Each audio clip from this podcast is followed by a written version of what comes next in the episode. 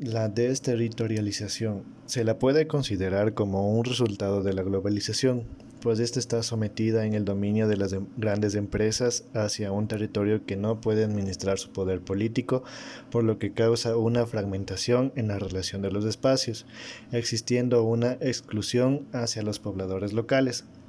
provocando la migración hacia sitios con mayor indiferenciación social, alterando la identidad y el valor cultural, asimismo la pérdida de la cultura.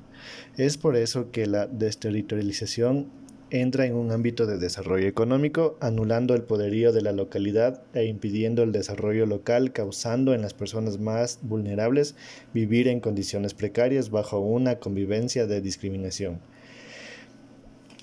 Un caso es el territorio de la comunidad de La Chimba, ubicado en la Sierra Norte del Ecuador, a 80 kilómetros de la ciudad de Quito. Es un caso claro de desterritorialización, el cual atravesó un proceso de fragmentación social, ya que este territorio se especializaba en la producción agrícola.